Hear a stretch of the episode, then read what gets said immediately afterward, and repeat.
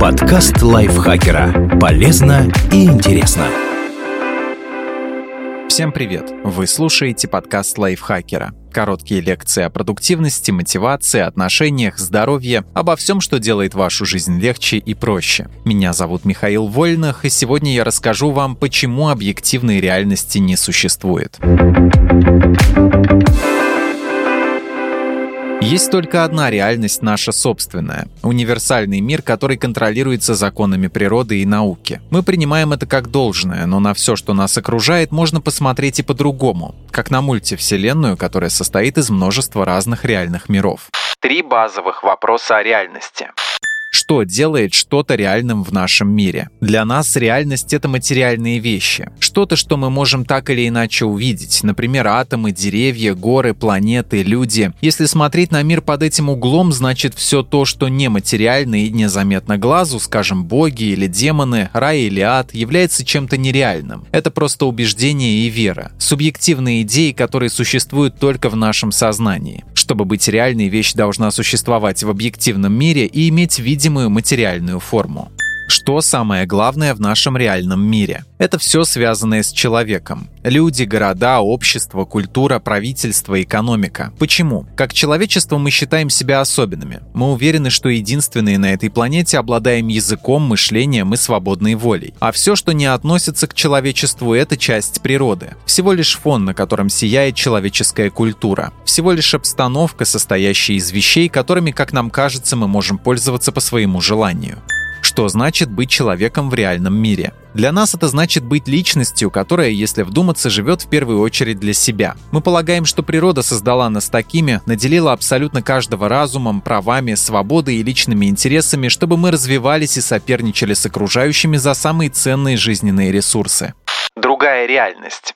На самом деле наш реальный мир совсем не вечен и не универсален. Он всего лишь один из многих, в которых оказывалось человечество за свою долгую историю. Но как же тогда выглядят другие миры? Давайте посмотрим с точки зрения афинян из Древней Греции. Их мир был наполнен тем, что мы считаем нереальным.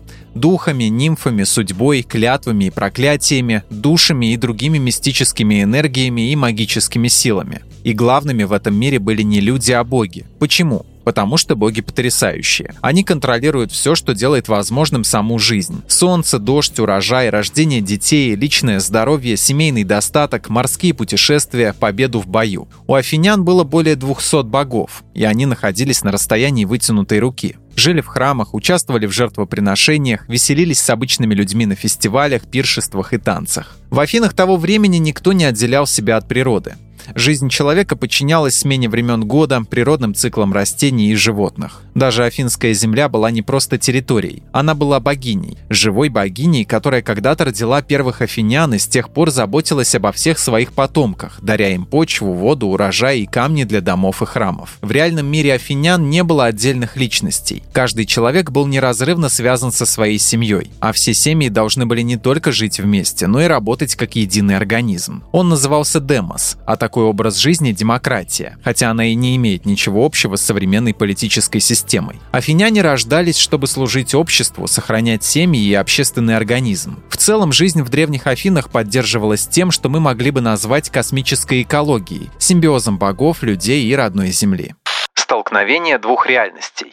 В нашем современном мире реальность афинян кажется странной, экзотической и нереальной. Однако она во многом совпадает с реальностью жителей Египта, Китая, Мексики, Перу, Индии, Бали и других стран того времени. Они жили по тем же законам, верили в богов и служили своему обществу. С точки зрения истории, именно наш реальный мир является странным и экзотическим. Только в нашем мире все нечеловеческое находится в подчинении у человеческого. И только в нашем мире люди рождаются, чтобы быть личностями. Так произошло, потому что благодаря научной революции и новаторскому капиталистическому укладу жизни мы создали свою уникальную реальность. И мы абсолютно уверены, что только наша реальность правильная, что исторически люди всегда жили именно в ней, понимали они это или нет. Только задумайтесь, насколько высокомерно это предположение. Мы полагаем, что все великие цивилизации прошлого всего лишь удачные совпадения, потому что построены на мифах, иллюзиях и ложных представлениях о реальности. Но почему мы уверены в своей правоте? Почему мы считаем, что знаем больше? Почему не можем всерьез относиться к реальному миру людей прошлого? Все просто.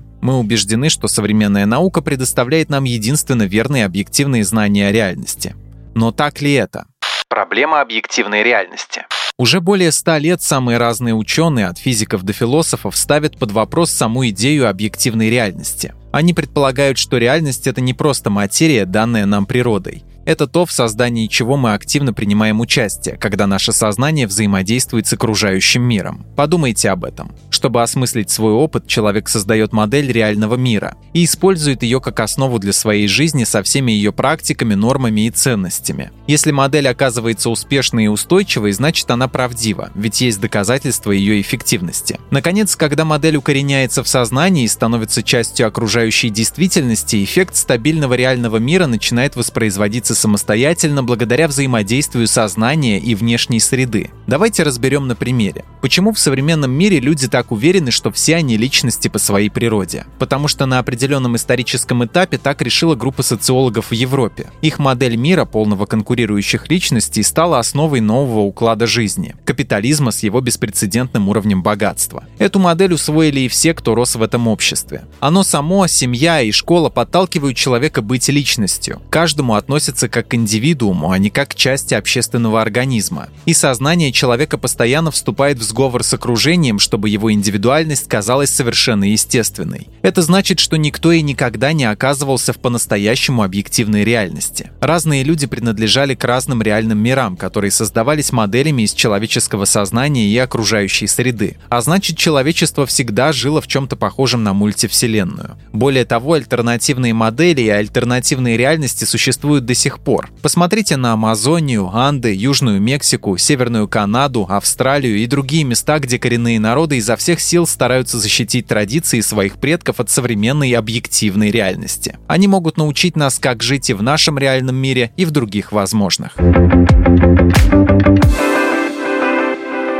Спасибо Лизе Захаровой за эту статью. Подписывайтесь на подкаст Лайфхакера на всех платформах, чтобы не пропустить новые эпизоды. А еще слушайте наш подкаст «Кто бы говорил». В новом сезоне мы отвечаем на письма друзей Лайфхакера вместе с психологом Леной Котовой и стараемся найти ответы на их интересные вопросы. На этом я с вами прощаюсь. Пока. Подкаст Лайфхакера. Полезно и интересно.